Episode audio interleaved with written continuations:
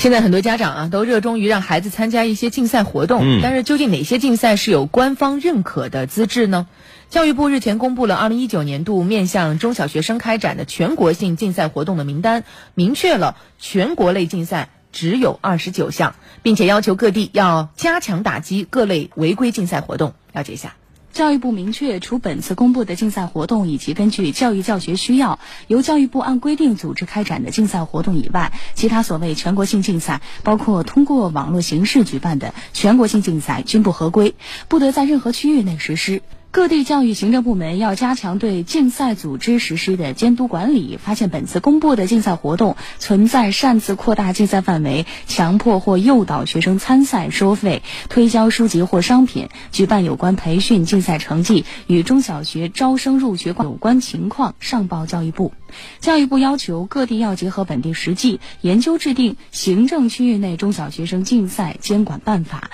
特别要严格主办方资质，坚持零收费和公平自愿原则，严控面向义务教育阶段学生和学科类的竞赛活动。